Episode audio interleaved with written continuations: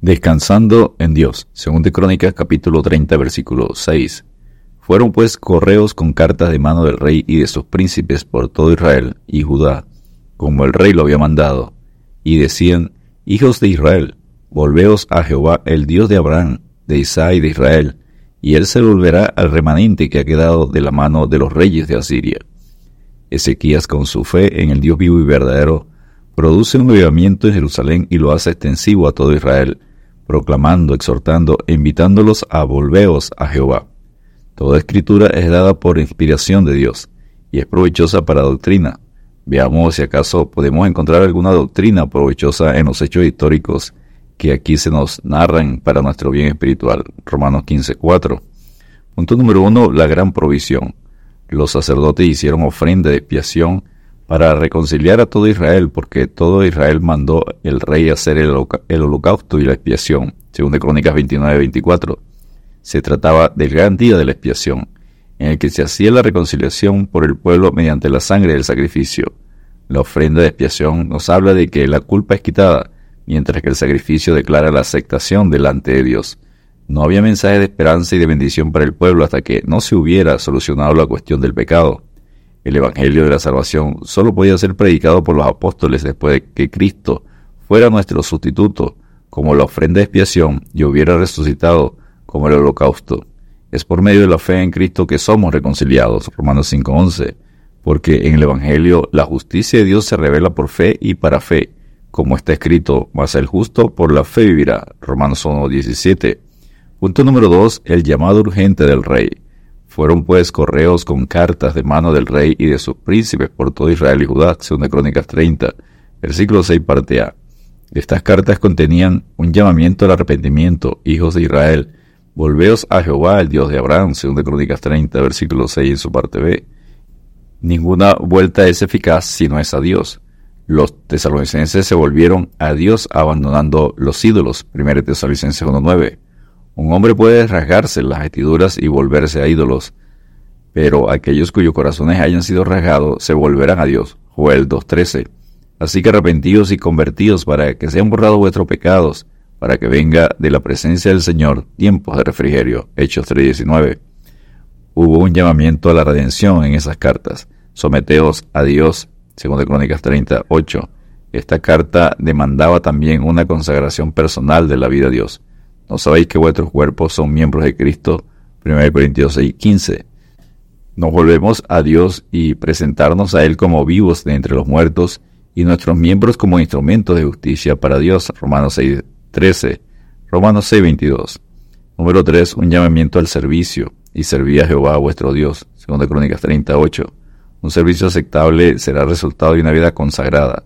Volveos, someteos, servid esta es la orden real, si habéis sido redimidos por la preciosa sangre de Cristo. Glorificad pues a Dios en vuestro cuerpo y en vuestro espíritu, los cuales son de Dios. 1 Corintios 6:20. Si podemos decir de quién soy, deberíamos también saber a quién sirvo. Hechos 27:23. Estas cartas contenían una palabra de aliento, porque si os volvéis a Jehová, vuestros hermanos y vuestros hijos hallarán misericordia porque Jehová vuestro Dios es clemente y misericordioso, y no apartará de vosotros su rostro, según de Crónicas 39. Esta carta, como el Evangelio de Cristo, contenía el único camino a una vida de verdadera dicha y utilidad. Señor, ¿a quién iremos? Tú tienes palabras de vida eterna. Juan 6, 68. Punto número 3. Una invitación general. El mensaje del rey debía ser pregonado por todo Israel desde Berseba hasta Dan, según de Crónicas 35 desde el extremo sur hasta el extremo norte de la tierra. Lo mismo que el Evangelio debe ser predicado a toda criatura. Marcos 16:15. Todos fueron invitados a guardar la Pascua del Señor. Era para gloria de Dios que debían tener memoria de la terrible noche en Egipto, cuando fueron salvados por medio de la sangre del Cordero. Cuanto más es para su gloria que deberíamos recordar la sangre de su cruz. Entonces celebremos con gozo la cena del Señor. Así pues, Todas las veces que comieres este pan y bebieres esta copa, la muerte del Señor anunciáis hasta que Él venga. 1 Corintios 11, 26. Punto número 4. Un doble resultado. Algunos se burlaban del mensaje de Dios, se reían y burlaban de ellos. 2 Crónicas 30, 10. Los pobres correos tuvieron que soportar sus escarnios, Pero fue el Dios de Israel que inspiró el mensaje, el que recibía las burlas y las risas. Los mensajeros de la cruz y del Rey de Gloria están relacionados entre sí, que menospreciar a uno es menospreciar al otro. En cuanto lo hiciste a uno de estos mis hermanos más pequeños, a mí me lo hiciste, dice el Señor en Mateo 25:40. Saulo estaba persiguiendo a los santos cuando el Señor le dijo, ¿por qué me persigues? Hechos 9:4. Pero algunos creyeron el mensaje. Con todo, algunos hombres se humillaron y vinieron a Jerusalén, según de Crónicas 30:11. El llamado era para humillarse ante Dios, confesar sus pecados y apartarse de las obras del pecado. Para muchos es más fácil reírse del mensajero que humillarse. Cualquier insensato puede escarnecer, pero se requiere fe y sabiduría para arrepentirse y volverse a Dios. El Evangelio debe ser predicado a toda criatura, pero no implica que todos sean salvos porque no es de toda la fe.